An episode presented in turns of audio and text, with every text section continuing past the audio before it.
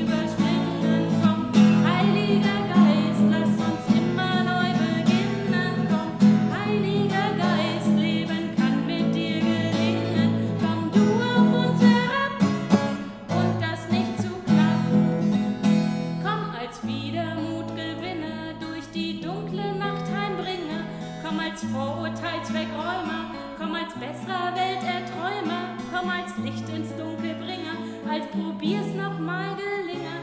Komm als schnell zu Hilfe Eiler, komm als Friedenslichtverteiler. Komm,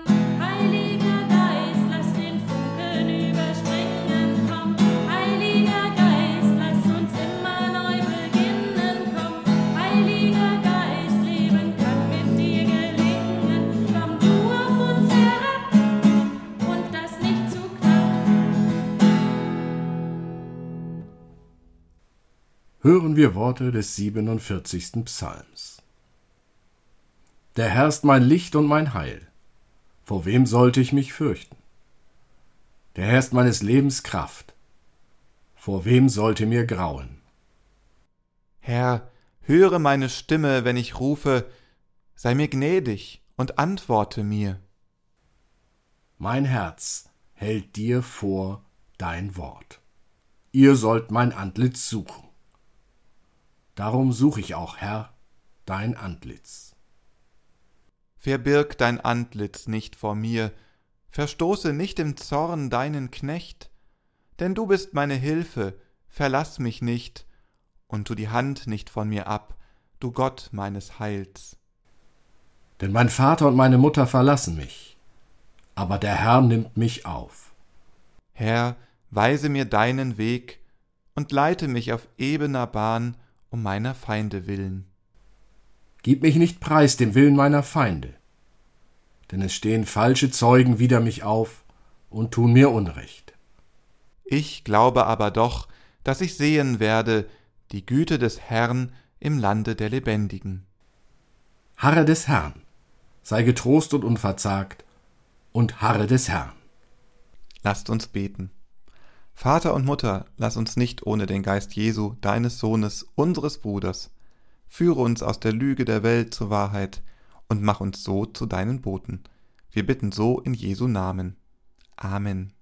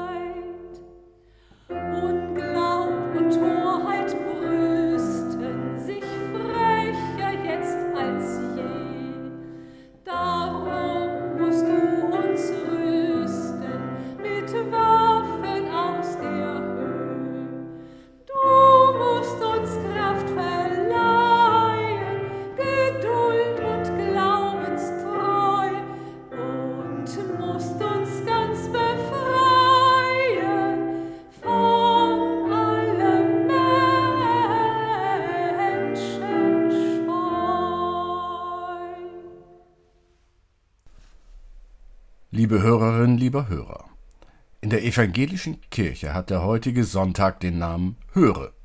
Und deshalb ist Samuel heute die Person, die erklären soll, wie es ist mit dem Hören. Oder noch ganz anders. An der Person Samuel sollen die, die zuhören, erkennen, wie es mit dem Hören ist. So steht im ersten Samuel-Buch im dritten Kapitel.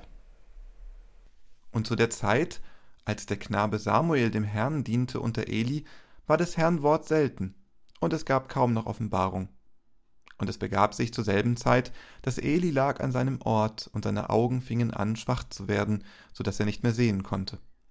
Die Lampe Gottes war noch nicht verloschen, und Samuel hatte sich gelegt im Tempel des Herrn, wo die Lade Gottes war. Und der Herr rief Samuel. Er aber antwortete, Siehe, hier bin ich, und lief zu Eli und sprach, Siehe, hier bin ich, du hast mich gerufen. Er aber sprach, Ich habe nicht gerufen, geh wieder hin und lege dich schlafen. Und er ging hin und legte sich schlafen. Der Herr rief abermals, Samuel. Und Samuel stand auf und ging zu Eli und sprach, Siehe, hier bin ich, du hast mich gerufen. Er aber sprach, Ich habe nicht gerufen, mein Sohn, geh wieder hin und lege dich schlafen. Aber Samuel kannte den Herrn noch nicht, und des Herrn Wort war ihm noch nicht offenbart. Und der Herr rief Samuel wieder zum dritten Mal. Und er stand auf und ging zu Eli und sprach, Siehe, hier bin ich, du hast mich gerufen. Da merkte Eli, dass der Herr den Knaben rief, und Eli sprach zu Samuel, Geh wieder hin und lege dich schlafen, und wenn du gerufen wirst, so sprich, Rede, Herr, denn dein Knecht hört. Samuel ging hin und legte sich an seinen Ort. Da kam der Herr und trat herzu und rief wie vorher, Samuel, Samuel. Und Samuel sprach, Rede, denn dein Knecht hört. Lieber Hörer, liebe Hörerin, Eli, ein alter, greiser Priester, der schlecht sieht und schon länger den direkten Draht zu Gott verloren hat, und sein Lehrling Samuel sind die menschlichen Akteure in dieser kurzen Geschichte. Und Gott ist der, der ruft. Dreimal ruft Gott, und dreimal meint Samuel, Eli habe ihn gerufen. Zweimal schickt Eli Samuel wieder schlafen. Beim dritten Mal erkennt Eli, dass etwas anders sein muss. Eli erinnert sich an seinen inzwischen gekappten Draht zu Gott und wie er funktioniert hatte. Er schickt Samuel wieder ins Bett, aber dieses Mal mit einem Auftrag für den Schlaf. Wenn du wieder gerufen wirst, Samuel, sei hörbereit. Antworte auf den Ruf mit Rede, dein Knecht hört. Diese Geschichte erinnert mich an einen alten Witz aus dem Bereich der Rettungsdienste. Ein Mann sitzt auf dem Dach seines Hauses und wartet darauf, dass Gott ihn rettet. Kommt die Feuerwehr im Boot vorbei und sagt, Steig ein. Der Mann, Nein, Gott wird mich retten. Das Wasser steigt. Drei Stunden später kommt wieder ein Boot vorbei von der Feuerwehr. Steig ein, es wird höchste Zeit. Der Mann entgegnet, Nein, Gott wird mich retten. Das Wasser steigt. Vier Stunden später kommt das Boot zum dritten Mal vorbei, aber der Mann weigert sich immer noch einzusteigen, weil Gott ihn retten würde. Das Wasser steigt weiter und der Mann ertrinkt. Er kommt in den Himmel vor Gottes Thron und beschwert sich. Du hast gesagt, du würdest mich retten, und ich bin ertrunken. Darauf sagt Gott zum Mann, also mein Lieber, weißt du, ich habe dir dreimal die Feuerwehr vorbeigeschickt, und du bist nicht eingestiegen. Ein guter Draht zu Gott ist wichtig. Der Mann auf dem Dach im Hochwasser hat ihn nicht oder nicht mehr. Natürlich ist die frohe Botschaft der Bibel ein Versprechen des Rettens. Natürlich verspricht Gott uns zu retten. Doch nirgends steht geschrieben, dass er die Wasser nochmal teilen wird, wie es beim Auszug aus Ägypten für die Israeliten getan hat. Vielmehr ist es so, dass wir Gott vertrauen dürfen, dass er uns retten wird wie die Israeliten, aber eben nicht genau so, sondern anders. Um zu begreifen, wie Gott retten will, gilt es, hörbereit zu sein. Steig ein, sagt der Feuerwehrmann. In diesem Moment in den Worten und in der Stimme des Feuerwehrmannes das Wort Gottes hören können, darum geht es. Hörbereit im Alltag und in der Not. Lieber Hörer, liebe Hörerin, dieses Beispiel ist dir zu platt? Dann ein anderer Anlauf. Ein Beispiel aus der Seefahrt. Dort ist die Hörbereitschaft ein hohes Gut. In der Seefahrt sind alle Schiffe im gleichen UKW-Kanal hörbereit. Im Sprechfunkverkehr auf UKW ist Kanal 16 immer anrufbar, also offen. Kommt ein Ruf auf Kanal 16, wird sofort geklärt, ob es sich um einen Notfall oder eine normale Anfrage handelt. Wenn es kein Notfall ist, wechseln Anrufer und Angerufener auf einen anderen Kanal und alle anderen sind weiter hörbereit. Wichtiges wird so nicht verpasst. Ganz einfach geregelt. Der Mensch ist aber nicht immer in der Lage, einfach hörbereit zu sein.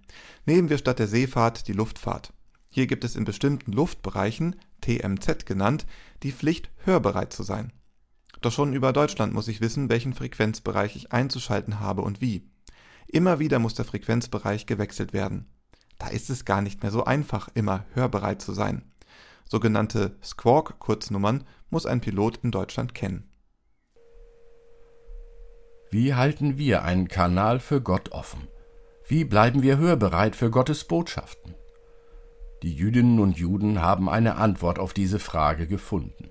Sie befestigen an den Rahmen der Eingangstüren eine Erinnerung, eine Holzkapsel, in der sich ein Bibelzitat findet. Höre Israel, der Herr ist unser Gott, der Herr allein. Du sollst den Herrn, dein Gott, lieben, von ganzem Herzen, von ganzer Seele und mit all deiner Kraft. So findet sich beim Verlassen des Hauses und beim Heimkommen immer die Erinnerung, den Kanal offen zu halten. Lieber Hörer, liebe Hörerin, was erinnert dich daran, den Kanal offen zu halten?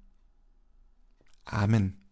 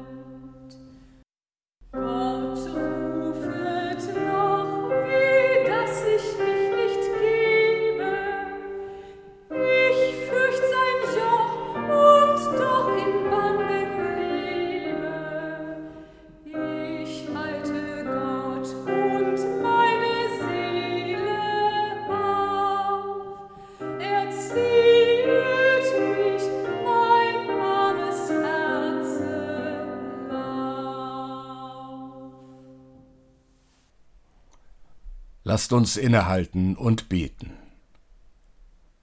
Heiliger Geist, Geist einer neuen Welt, komm.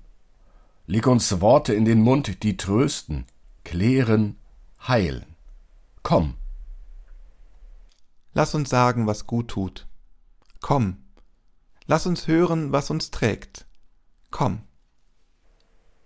Sei mit deiner Kirche, mit den Gemeinden, mit uns damit hier Jesu Wille bekannt und getan wird, damit hier Verängstigte froh, Mutlose gestärkt, Trauernde getröstet und Fröhliche ermuntert werden. Komm, damit hier geschehe, was die Rede von Jesus glaubwürdig und die, die sie hören, neu macht. Komm, sei du der Geist, der uns prägt. Amen. Wir beten gemeinsam mit Jesu Worten. Vater unser im Himmel, geheiligt werde dein Name, dein Reich komme, dein Wille geschehe, wie im Himmel, so auf Erden. Unser tägliches Brot gib uns heute und vergib uns unsere Schuld, wie auch wir vergeben unseren Schuldigern. Und führe uns nicht in Versuchung, sondern erlöse uns von dem Bösen.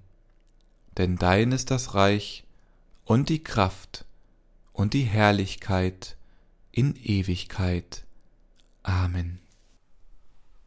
Gott öffne uns Augen und Sinne, damit wir erkennen, wer wir sind. Gott öffne uns Augen und Seelen, damit wir sehen, wo Menschen Not leiden. Gott öffne uns Augen und Verstand, damit wir unser Leben begreifen. Der Segen Gottes sei mit uns, heut und alle Tage. Amen.